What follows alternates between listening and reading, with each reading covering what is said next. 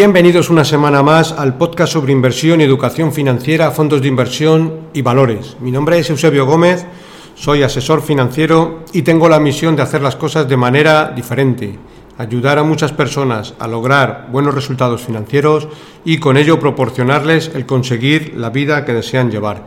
Si estás interesado en solicitar una segunda opinión sobre tu cartera de fondos, puedes hacerlo.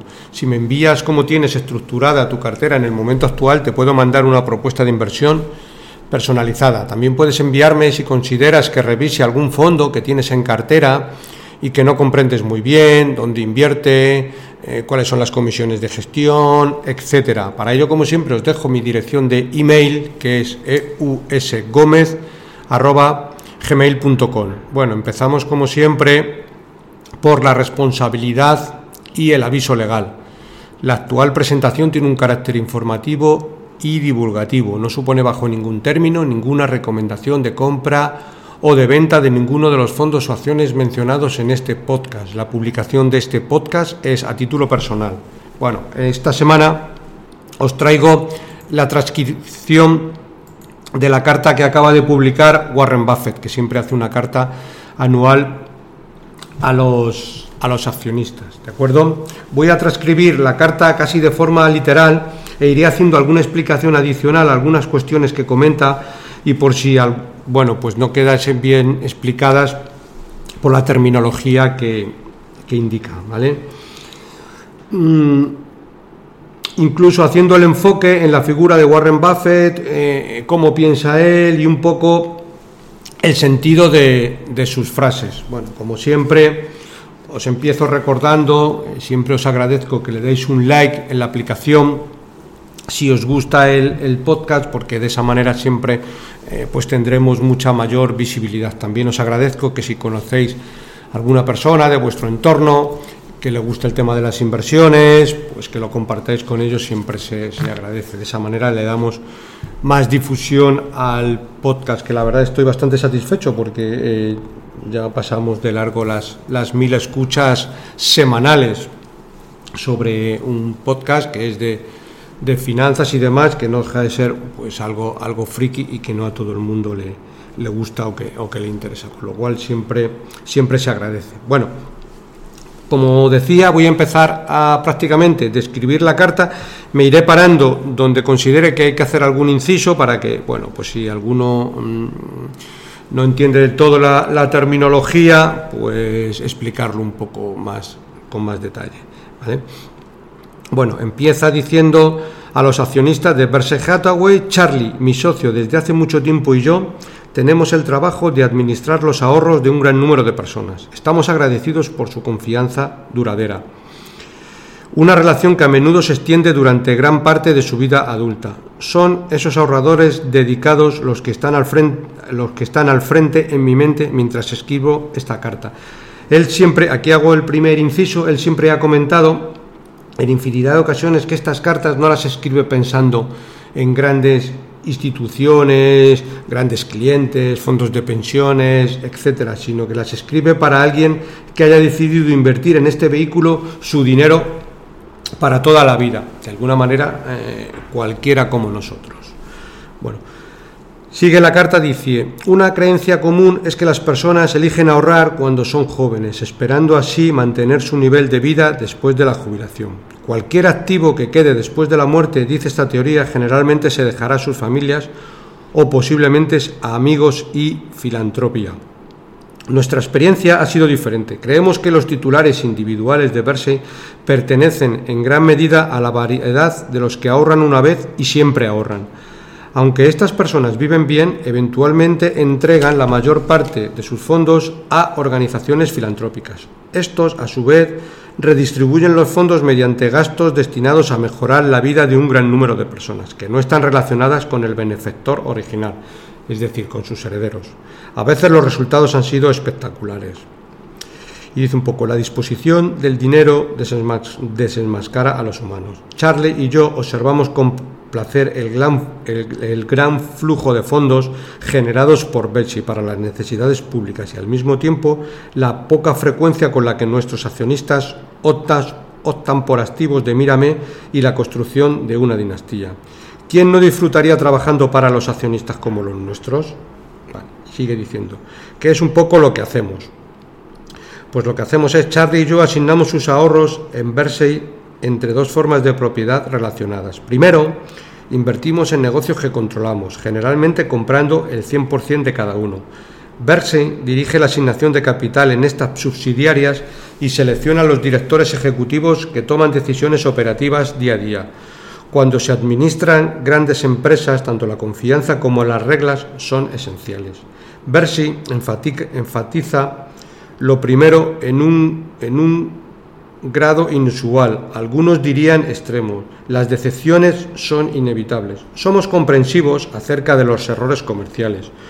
Nuestra tolerancia por la mala conducta personal es cero. Aquí hago un segundo indicio y él, inciso y él siempre dice que tendrá consideración por el tema de malas decisiones económicas o comerciales, pero no tendrá ninguna consideración en el ámbito de la mala conducta versus reputación. Aquí siempre dice que será muy será prácticamente implacable. Dice, en nuestra segunda categoría de propiedad compramos acciones que cotizan en bolsa, a través de las cuales poseer pasivamente piezas de negocio. Manteniendo estas inversiones no tenemos voz en la gestión en la gestión. Nuestro objetivo en ambas formas de propiedad es realizar inversiones significativas en empresas con características económicas favorables, duraderas y administradores confiables. Tenga en cuenta en particular que poseemos acciones que cotizan en bolsa en función de nuestras expectativas sobre su desempeño comercial a largo plazo, no porque las veamos como vehículos para compras y ventas hábiles, este punto es crucial. Charlie y yo no somos seleccionadores de acciones, somos recolectores de negocios. Aquí lo que hace, aquí hacemos otro inciso y es un poco que dice compra empresas como cualquiera de nosotros eh, pues compraríamos un negocio privado, pues un restaurante, una peluquería, un gimnasio, un concesionario de automóviles, etcétera. Luego, posteriormente, pues no suelo hacer mucho más que vigilar por supuesto, en ese no hacer incluye no ver las cotizaciones. Warren Buffett, para que nos hagamos un poco a la idea, con la cantidad de miles de millones que genera en su escritorio, no tiene ningún terminal para ver las cotizaciones. Él suele pasar el día leyendo el periódico e informes de, de empresas. Sigue comentando y dice, a lo largo de los años he cometido muchos errores. En consecuencia, nuestra, nuestra extensa colección de empresas actualmente consta de unas pocas empresas que tienen una economía verdaderamente extraordinaria. Muchas disfrutan de muy buenas características económicas y un gran grupo que son marginales. En el camino, otros negocios en los que he invertido han muerto. Sus productos no son deseados por el público. El capitalismo tiene dos caras. El sistema crea una pila cada vez mayor de perdedores y al mismo tiempo ofrece una gran cantidad de bienes y servicios mejorados. Schumpeter llamó a este fenómeno destrucción creativa. Una de las ventajas de nuestro segmento que cotiza en bolsa es que ocasionalmente se vuelve fácil comprar piezas de negocios maravillosos a precios maravillosos. Cuando habla de precios maravillosos se refiere a precios muy muy bajos. Es crucial comprender que las acciones a menudo se negocian a precios realmente ridículos, tanto altos como bajos. Los mercados eficientes solo existen en los libros de texto. En verdad, las acciones y los bonos negociables son desconcertantes. Su comportamiento suele ser comprensible solo en retrospectivas. En cambio dice, los negocios controlados son una raza diferente. Cuando se refiere a los negocios controlados, se refiere a los negocios que él compra fuera de la bolsa. Negocios privados, que en general, y esto viene un poco con el, con el matiz anterior cuando hablaba de, de que en bolsa se pueden comprar a precios maravillosos, pues viene a decir que en general el dueño de un negocio, que es un negocio privado que no cotiza en bolsa, no te suele vender el negocio a un PER ridículamente bajo. En cambio, en el mercado de valores, en ocasiones sí te permite el mercado comprar buenos negocios a precios muy, muy bajos. ¿Vale? A veces, muchas veces por circunstancias ajenas a la empresa, como puede ser pues el COVID, el Brexit, una subida de tipos de interés, etcétera.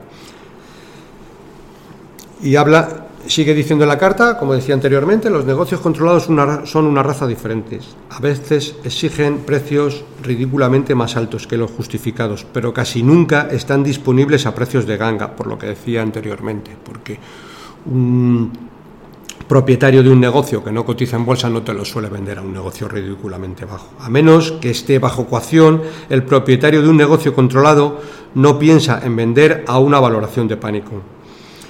En este punto, una boleta de, calificaciones mía es apropiada y viene a hacer un poco lo que ha hecho durante todos estos años. Dice, en 58 años de gestión de Bersey, la mayoría de mis decisiones de asignación de capital no han sido mejores que regular. En algunos casos, además, malas jugadas mías han sido salvadas por muy grandes dosis de suerte. ¿Recuerdan nuestros escapes casi desastres en US Air, una empresa de aviación, y Salomón? Ciertamente lo hago de vez en cuando. Dicen, sigue diciendo, nuestros resultados satisfactorios han sido el producto de alrededor de una docena de decisiones realmente buenas eso sería aproximadamente una cada cinco años y una ventaja a veces olvidada que favorece a los inversores a largo plazo como Versi. Echemos un vistazo detrás de la cortina y habla un poco de la salsa secreta. Dice, en agosto de 1994, sí, 1994, que ya hace tiempo, Versi completó su compra de siete años de los 400 millones de acciones de Coca-Cola que ahora poseemos. El costo total fue de 1.300 millones. Entonces, una suma muy significativa en Bersen. Recordemos, 1.300 millones para lo que ahora vamos a ver. Y dice, el dividendo en efectivo que recibimos de Coca-Cola en 1994 fue de 75 millones, es decir, invertí 1.300 millones y el primer año recibió 75 millones, una cosa razonable. Y ahora viene lo bueno. Dice, para 2022 el dividendo habría aumentado a 704 millones. Es decir, en 2022 el dividendo ya le está reportando prácticamente la mitad de la inversión. Vale, es verdad que hace muchos años, pero para que nos hagamos una idea, como una empresa que aumenta los dividendos, cómo los aumenta de forma fuerte. Digamos que este año está recibiendo 704 millones sobre 1.300 millones que invirtió en 1900 94. Y dice, el crecimiento se producía todos los años, tan cierto como los cumpleaños. Todo lo que Charlie y yo teníamos que hacer era cobrar los cheques de dividendos trimestrales de Coca-Cola. Esperamos que esos cheques tengan muchas probabilidades de crecer. Y habla también de American Express que es más o menos la misma historia. Las compras de Ames por parte de Bersey se completaron esencialmente en 1995 y coincidentemente también costaron 1.300 millones de dólares. Los dividendos anuales recibidos de esta inversión han aumentado desde 41 millones hasta los 302 millones actuales. Estos cheques también parecen muy probables de aumentar y dice, sigue diciendo, estas ganancias de dividendos, aunque agradables, están lejos de ser espectaculares, pero traen consigo importantes ganancias en los precios de las acciones. Al final del año, nuestra inversión en, en Coca-Cola, recordemos que invirtió 1.300 millones, valía 25.000 millones, mientras que Amer, Amex, American Express, se registró en 22.000 millones, también invirtió 1.300, es decir, se ha multiplicado algo así como por 20. Y también dice, muy importante, cada participación ahora representa aproximadamente el 5% del patrimonio neto de Bersey, similar a su ponderación hace mucho tiempo. Es decir, cuando invirtió también representaba el 5% del patrimonio. Y ahora hace aquí un símil. Dice, supongamos por un momento que cometí un error de inversión de tamaño similar en la década de 1990 uno que se estabilizó y simplemente retuvo su valor de 1.300 millones en 2022, lo que viene a ser como si fuera, y habla el ejemplo de un bono. Un ejemplo sería un bono de 30 años de alto grado, bono del mercado americano. Eso sería una inversión decepcionante, pues eso representaría ahora mismo en todo lo que es Berkshire Hathaway aproximadamente un insignificante 0,3%. ¿Por qué? Porque el bono ha mantenido su valor mientras que el resto de las acciones que tienen cartera han aumentado mucho en valor. Es decir, esos mismos 1.300 millones en 1994 representaban el 5%, pero ahora solo representan el 0,3% por haber invertido en un bono, porque el bono no aumenta el valor al cabo de los años. Y nos entregaría unos 80 millones de ingresos anuales sin cambio, es decir, todos los años 80 millones, 80 millones, 80 millones, mientras en el caso de las acciones, como vemos, y a largo plazo, aumenta tanto el valor, si la empresa es buena, como el dividendo. Dice, la lección para los inversores es la siguiente, las malas hierbas se marchitan en importancia a medida que florecen las flores. Con el tiempo solo se necesitan unos pocos ganadores para hacer maravillas. Y sí, ayuda a comenzar temprano y vivir hasta los 90 también.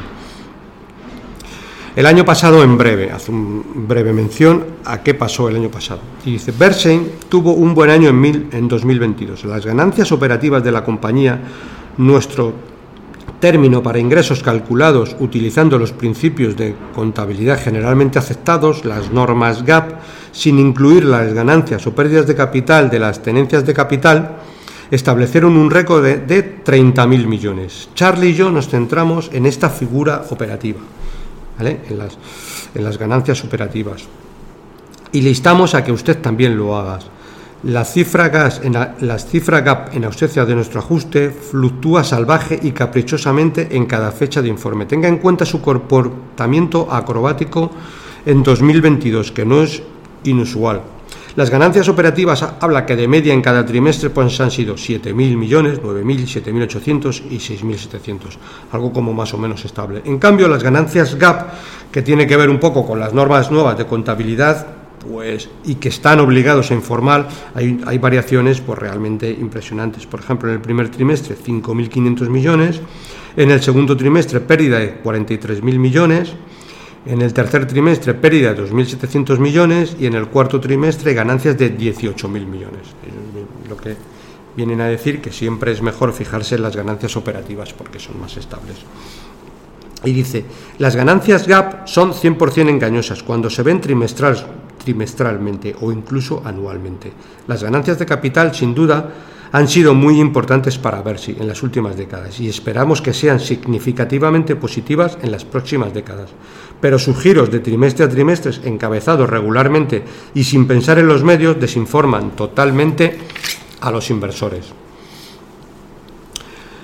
Sigue comentando, un segundo acontecimiento positivo para, Pers, para el año pasado fue nuestra compra de Allegheny Corporation, una aseguradora de propiedad y accidentes capitaneada por Joe Brandon. Trabajé con Joe en el pasado y él entiende tanto a Bersey como a los seguros. Allegheny nos brinda un valor especial porque la solidez financiera inigualable de Bersey permite que sus subsidiarias de, seguro, de seguros sigan estrategias de inversión valiosas y duraderas que no estén disponibles para prácticamente todos los competidores. Con la ayuda de Allegheny, nuestra flota de seguros aumentó en 2022 Ojo a la cifra porque es llamativa, de 147.000 millones a 164.000 millones. Con suscripción disciplinada, estos fondos tienen una muy buena posibilidad de ser libres de costos con el tiempo. Desde que adquirimos nuestra primera aseguradora de propiedad y accidentes en 1967, la flota de Bersey se ha multiplicado por 8.000 a través de adquisiciones, operaciones e innovaciones. Aunque no se reconoce en nuestros estados financieros, esta flotación ha sido un activo extraordinario para Bersey.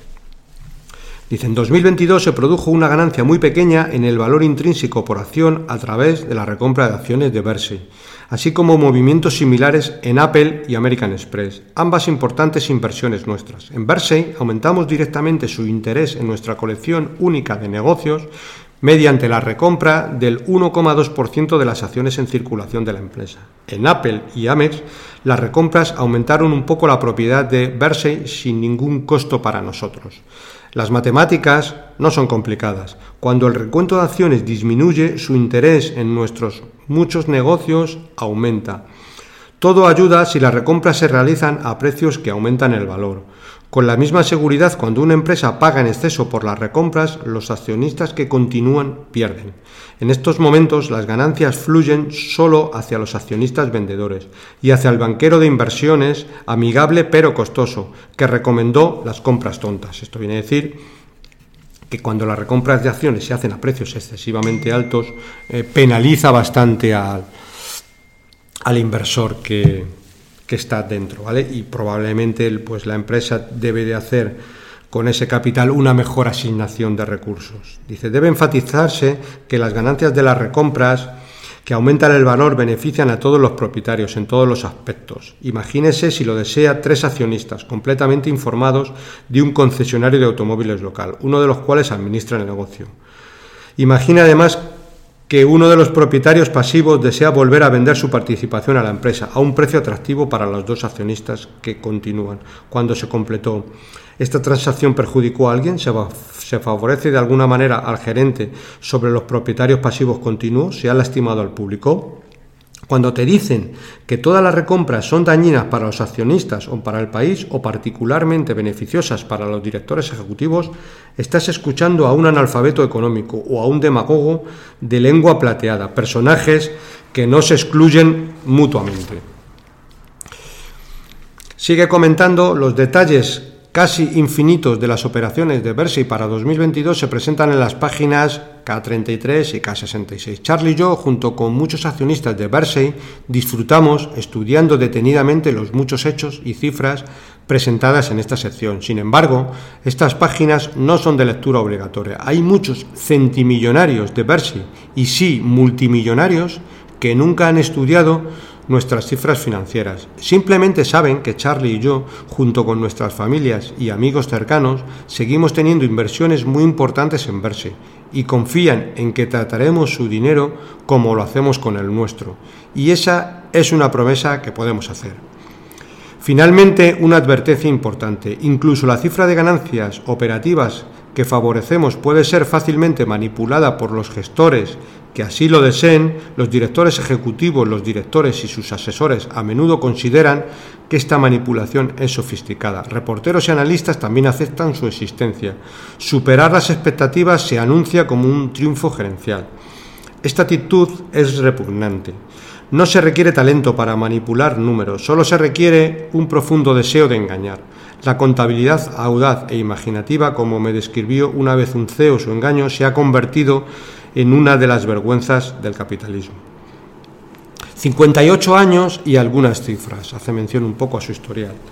Dice, en 1965, Bercy era un pony de un solo truco, el propietario de un venerable pero condenada operación textil de Nueva Inglaterra. Con ese negocio, en una marcha de la muerte, Berksey necesitaba un nuevo comienzo inmediato. Mirando hacia atrás, tardé en reconocer la gravedad de sus problemas. Y luego vino un golpe de buena suerte. National Identity estuvo disponible en 1967. National Identity es una compañía de seguros. Y cambiamos nuestros recursos hacia seguros y otras operaciones no textiles. Así comenzó nuestro viaje hacia 2023, un camino lleno de baches que involucra una combinación de ahorros continuos por parte de nuestros propietarios, es decir, por sus ganancias retenidas, el poder de la capitalización, nuestra habitación de errores importantes y lo más importante de todo el viento de cola estadounidense. Estados Unidos hubiera estado bien sin verse. Lo contrario no es cierto. Y lo que viene a decir es que la economía de Estados Unidos ha crecido y crecido, evidentemente, con dientes de sierra en los últimos 50 años. Si vamos a repasar ahora un poco eh, la evolución, ya lo he traído en anteriores ocasiones, este gráfico, pero vamos a verlo de nuevo porque siempre está bien repasarlo. Eh, si vemos en los últimos más de 50 años qué ha pasado con los beneficios por acción del SP500 en dólares, vemos que de media, cada 10 años, los beneficios por acción del SP500, de todas las empresas que hay en el SP500, se han doblado.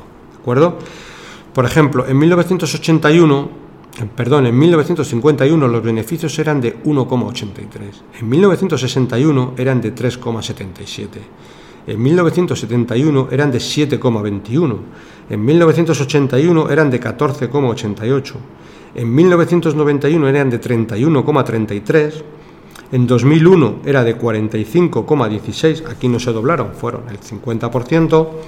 En 2011 fueron de 97,82 y en 2021 son de 208. ¿De acuerdo? Aquí si hacemos una proyección aproximada, que luego será más o menos igual o no, esto quiere decir que si en el año 2031, que es cuando está realizado desde el 2021, las ganancias del SP500 se van a los entornos de, como está en el 2021, 208, pues vamos a rondear a 400. Si 400 le ponemos un PER medio de entre 15 y 18 veces, si nos vamos a 18, pues el SP500 tendría que estar cotizando aproximadamente en los 7.200. Si vamos a un PER de 15, pues estaría cotizando en 6.000 aproximadamente. Para que nos hagamos una idea, el SP500 en los momentos actuales está cotizando en los entornos de 4.000. ¿vale? Pues en los próximos 10 años vendrá de todo. Eh, los, chinos y los estadounidenses se siguen eh, con, la, con la guerra comercial, etcétera. Miles de cuestiones indiferentes, pero al final, dentro de 10 años, las empresas de la SP500 aproximadamente habrán doblado sus beneficios, con lo cual, pues la bolsa lo recogerá con un PER de 15, con un PER de 18, con un PER de 17, 19, por esos entornos, con lo cual tendremos aproximadamente una valoración del SP500 de entre 6.000, 7.500, por ahí debería de, andar. Bueno, si seguimos con la descripción de la carta, dice los detalles casi infinitos de las operaciones. esto ya lo he leído, perdón, que aquí me he liado. Estábamos, pim, pim, pim, mm, se comenzó, vale. Esto también. Vale, sigue aquí. Bersi ahora disfruta de una propiedad mayoritaria en una colección inigualable de negocios enormes y diversificados. Veamos primero las aproximadamente 5.000 empresas que cotizan en bolsa, que cotizan diariamente. Dentro de este grupo se alojan los miembros del índice SP500, una colección de élite de, élite de grandes y conocidas empresas estadounidenses. En total, las 500 empresas ganaron 1,8 billones en 2021. Dice, todavía no tengo los resultados finales para 2022. Por lo tanto, utilizando las cifras de 2021, solo 128 de las 500, incluidas el propio Bersey, ganaron 3.000 millones o más. De hecho, 23 perdieron dinero. ¿Vale? A finales de 2022, Berkshire era el mayor propietario de ocho de estos gigantes: American Express, Bank of America, Chevron, Coca-Cola, HP, Hedberg Packard, Moody's, Occidental Petróleo y Paramount Global. Además de esas ocho empresas en las que invierte, Berkshire posee el 100% de BNSF, que es Burlington Norte en Santa Fe, una compañía de ferrocarriles que se dedica básicamente al transporte de mercancías. Y también posee el 92% de Berkshire Hathaway Energía, una compañía eléctrica, cada una con ganancias que superan la marca de los 3.000 millones mencionada anteriormente. En concreto, 5.900 millones para Burlington Norte, Santa Fe y 4.300 para Berkshire Hathaway Energía. Si estas empresas fueran de propiedad pública, es decir, que cotizaran en bolsa, reemplazarían a dos miembros actuales del SP500. El total, nuestros 10 gigantes controlados y no controlados dejan verse más alineados con el futuro económico del país que cualquier otra empresa estadounidense. Este cálculo deja de lado las operaciones fiduciarias como los fondos de pensión y las compañías de inversión. Además, la operación de seguro de Bercy, aunque se lleva a cabo, a través de muchas subsidiarias administradas individualmente, tiene un valor comparable a las dos anteriores mencionadas, de Burlington Santa Fe y Bercy Hathaway Energía. En cuanto al futuro, Bercy siempre tendrá un montón de efectivo y letras del Tesoro de Estados Unidos, junto con una amplia gama de negocios. A Warren Buffett siempre le gusta tener mucho dinero en efectivo. Eh, para bueno, desplegarlo cuando, cuando vengan maldadas. También evitaremos conductas que puedan generar necesidades de efectivo incómodas en momentos inoportunos. por eso le gusta tener efectivo, incluidos pánicos financieros y pérdidas de seguros sin precedentes. Nuestro CEO siempre será el director de riesgos, una tarea que es irresponsable delegar. Además, nuestros futuros CEO tendrán una parte importante de su patrimonio neto en acciones de Berkshire, compradas con su propio dinero. Y sí, nuestros accionistas seguirán ahorrando y prosperando mediante la retención de ganancias, es decir, no tiene previsión de repartir beneficios. Sigue mencionando, en Berkshire Hathaway no habrá línea de meta. Algunos hechos sorprendentes sobre los impuestos federales. Aquí habla un poco de impuestos. Dice, durante la década que finaliza en, en 2021, el Tesoro de los Estados Unidos recibió alrededor de 32,3 billones en impuestos, mientras que gastó 43,9, es decir, recibe 32 y gasta 43. Esto viene a decir un poco que dice, aunque los economistas, los políticos y gran parte del público tienen opiniones sobre las consecuencias de ese enorme desequilibrio, Charlie y yo alegamos ignorancia y creemos firmemente que las previsiones económicas y de mercado a corto plazo son peores que inútiles. Eh, pues lo que siempre decimos, las previsiones a corto plazo son una pérdida de tiempo y de foco. Nuestro trabajo es administrar las operaciones y las finanzas de Berkshire de una manera que logre un resultado aceptable a lo largo del tiempo y que preserve el poder de permanencia inigualable de la empresa cuando ocurran pánicos financieros o recesiones mundiales severas. Berkshire también ofrece una modesta protección contra la inflación galopante, pero ese atributo está lejos de ser perfecto. Los déficits fiscales enormes y arraigados tienen consecuencias.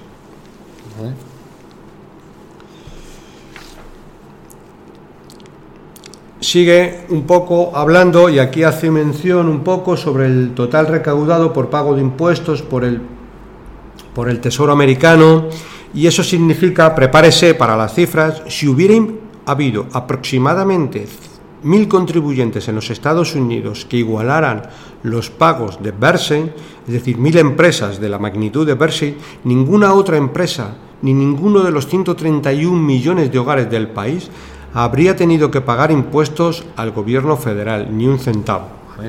Esto viene a decir que ya Berkshire de por sí paga muchos impuestos. En Berkshire esperamos pagar muchos más impuestos durante la próxima década. No le debemos menos al país. El dinamismo de Estados Unidos ha hecho una gran contribución a cualquier éxito que haya logrado Berkshire. Una, una contribución que Berkshire siempre necesitará su fuerza propulsora, es decir, que la economía de Estados Unidos es muy fuerte y lo seguirá siendo. Sigue comentando, he estado invirtiendo durante 80 años, más de un tercio de la vida de nuestro país. A pesar de la inclinación, casi entusiasmo de nuestros ciudadanos por la autocrítica y las dudas, todavía tengo que ver un momento en el que tenga sentido hacer una apuesta a largo plazo en contra de Estados Unidos. Y dudo mucho que cualquier lector de esta carta tenga una experiencia diferente en el futuro. Aquí lo que viene a decir es que ponerse corto a largo plazo de la economía de Estados Unidos es un mal negocio. Eh, ponerse corto es apostar porque el mercado a largo plazo caerá fuertemente y no se recupera. Como hemos visto en la mención anterior, la evolución de los beneficios del SP500 de media, cada 10 años se doblan los beneficios, con lo cual ponerse corto de la economía pues, puede traernos importantes desventajas. Y sigue comentando, no hay nada mejor que tener un gran socio. Y ahora viene a hablar un poco de, de, Charlie Munger, que es un poco su socio. Charlie y yo pensamos bastante parecido, pero lo que me lleva una página a explicarlo, lo resume él en una frase. Su versión, además, siempre está más claramente razonada y también más ingeniosamente. Algunos añadirían sin rodeos. Hay aquí Aquí hay algunos de sus pensamientos, muchos extraídos de un podcast muy reciente. Dice, el mundo está lleno de jugadores tontos y no les irá bien como al inversionista paciente. Si no ves el mundo tal como es, es como juzgar algo a través de una lente distorsionada. Sigue diciendo, todo lo que quiero saber es dónde voy a morir, así nunca tendré que ir allí. Y un pensamiento relacionado. Desde el principio, escriba su obituario deseado y luego compórtese en consecuencia. si no te importa si eres racional o no, no trabajarás en ello.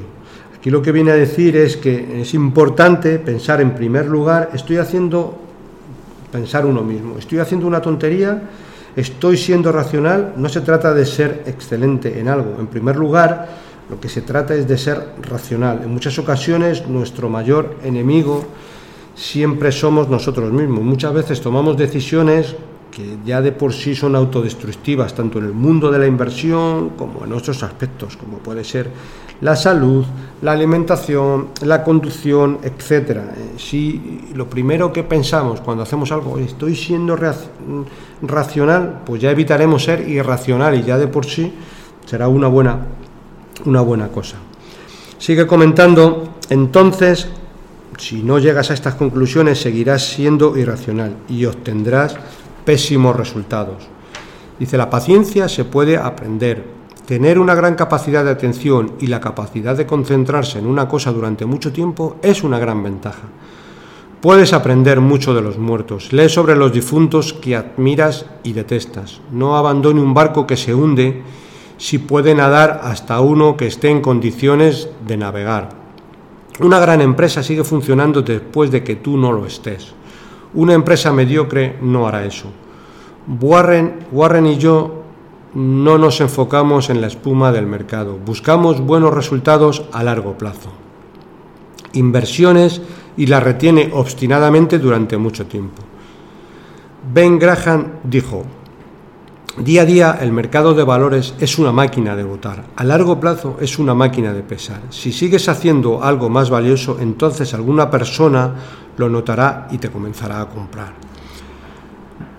También comenta, no existe 100% seguro algo al invertir. Por lo tanto, el uso del apalancamiento, es decir, la deuda, siempre es peligroso.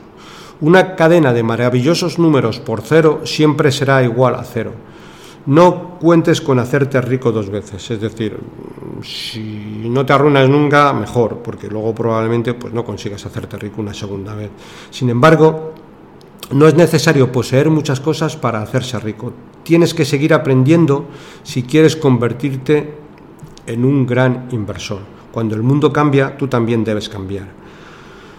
Warren y yo y esto viene un poco por la siguiente mención. Dice, Warren y yo odiábamos las acciones ferroviarias durante décadas, pero el mundo cambió y finalmente el país tenía cuatro enormes vías férreas de vital importancia para la economía estadounidense. Tardamos en reconocer el cambio, pero más, más vale tarde que nunca. De ahí que luego invirtiera en Burguiñón Norte en Santa Fe. Finalmente, agregaré dos oraciones cortas de Charlie, que han sido sus decisiones decisivas durante décadas. Dice, cuando están discutiendo por algo, Charlie le suele decir a Warren Buffett, Warren, piénsalo más, eres inteligente y yo tengo razón. En una frase con muy pocas palabras, fíjate todo lo que, lo que le dice. Y así continúa. Nunca tengo una llamada telefónica con Charlie sin saber algo. Y mientras me hace pensar, también me hace reír. Agregaré a la lista de Charlie una regla propia. Encuentre un estudiante de alto grado muy inteligente, compañero, preferiblemente un poco mayor que usted, y luego escuche con, mucha atención lo que dice. Una reunión familiar en Omaha. Aquí ya habla de la reunión que hace todos los años con los accionistas. Charlie y yo no tenemos vergüenza. El año pasado en nuestra reunión de accionistas en tres años lo recibimos con nuestro ajeteo comercial habitual. Desde el timbre de apertura fuimos directos a tu billetera. En poco tiempo nuestro kiosco de Sis Candy, que los chocolates, le vendió 11 toneladas de nutritivos crocantes de mani y chocolates. En nuestro lanzamiento de PT Barnum les prometimos longevidad. Después de todo, ¿qué otra cosa sino los dulces de Sis Candies podrían explicar que Charlie y yo lográramos llegar al 99 y al 92 años? Dice, haga los cálculos. Si Scandis registró alrededor de 10 ventas por minuto durante su horario de máxima actividad durante la reunión de accionistas de ese fin de semana de verse, acumulando un total de 400.000, un volumen total de 400.000 dólares durante los dos días, con todos los productos que compramos en una sola ubicación, vendiendo productos que no han sido alterados materialmente en 101 años. Es decir, los mismos chocolates que hacía hace 100 años los sigue haciendo ahora Sis Candies. Lo que funcionó para Sis en los días del modelo de Henry Ford funciona ahora. Bueno, y por último termina Charlie y yo y todo el grupo de Verse. Esperamos veros en Oaxaca el 5 y el 6 de mayo. Nos lo pasaremos bien y tú también. Bueno, con esto ya termina. Espero que os haya gustado. Eh, si nos fijamos bien, realmente eh, no dice nada que no sea muy obvio de hacer, de comportarse, de invertir, de evitar errores, sobre todo, pero por ello no deja de ser magistral. El enfoque general que podríamos resumirlo es invierte en negocios, no en el mercado de acciones. Evita ver las cotizaciones, mm, piensa siempre en no ser estúpido y no hacer cosas que no puedan ser autodestructivas para uno mismo financieramente, invierte a largo plazo, la economía y el mundo crece mucho más de lo que dicen y comentan a, diarios los, a diario los medios de comunicación. Y no hagas mucho más. Esto en definitiva es, es la conclusión general de la carta de Warren Buffett. Bueno, como siempre me despido de vosotros. Para cualquier consulta o comentario sobre este podcast puedes enviarme un email a la dirección eusgomez.gmail.com. Si te ha gustado el programa, te agradezco. Le des un me gusta en la aplicación donde lo estés escuchando. Un saludo muy cordial, paciencia y buenas inversiones.